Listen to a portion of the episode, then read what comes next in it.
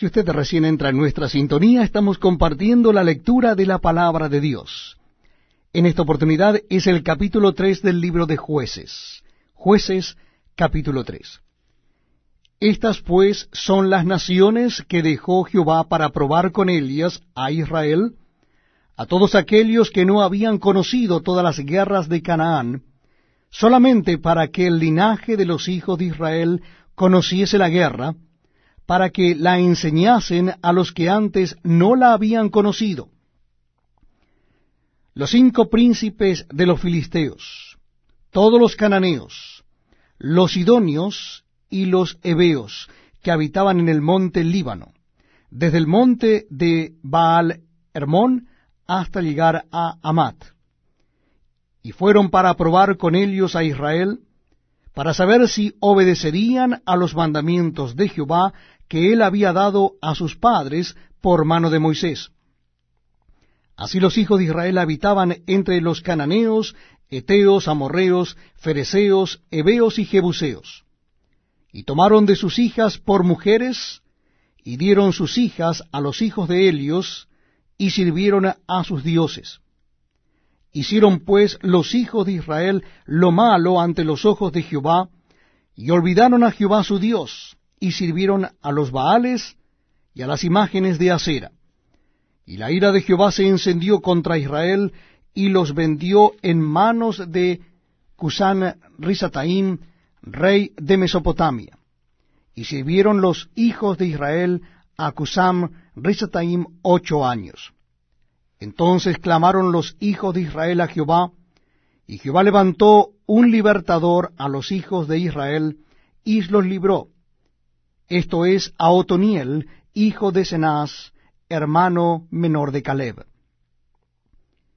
Y el Espíritu de Jehová vino sobre él, y juzgó a Israel, y salió a batalla, y Jehová entregó en su mano a Cusam Risataim, rey de Siria, y prevaleció su mano contra Cusán Risataim. Y reposó la tierra cuarenta años, y murió Otoniel, hijo de Cenas. Volvieron los hijos de Israel a hacer lo malo ante los ojos de Jehová, y Jehová fortaleció a Eglón, rey de Moab, contra Israel, por cuanto habían hecho lo malo ante los ojos de Jehová. Este juntó consigo a los hijos de Amón y de Amalek, y vino e hirió a Israel, y tomó la ciudad de las palmeras. Y sirvieron los hijos de Israel a Eglón, rey de los moabitas, dieciocho años. Y clamaron los hijos de Israel a Jehová, y Jehová les levantó un libertador, a Ahod, hijo de Gera, benjamita, el cual era zurdo. Y los hijos de Israel enviaron con él un presente a Eglón, rey de Moab. Y a Od se había hecho un puñal de dos filos, de un codo de largo, y se lo ciñó debajo de sus vestidos a su lado derecho. Y entregó el presente a Eglón, rey de Moab, y era Eglón hombre muy grueso. Y luego que hubo entregado el presente, despidió a la gente que lo había traído mas él se volvió desde los ídolos que están en Gilgal y dijo, Rey, una palabra secreta tengo que decirte. Él entonces dijo, Calla. Y salieron de delante de él todos los que con él estaban. Y se le acercó a Od, estando él sentado solo en su sala de verano. Y a Od dijo, Tengo palabra de Dios para ti. Él entonces se levantó de la silla. Entonces alargó a Od su mano izquierda, y tomó el puñal de su lado derecho, y se lo metió por el vientre, de tal manera que la empuñadura entró también tras la hoja, y la gordura cubrió la hoja porque no sacó el puñal de su vientre, y salió el estiércol.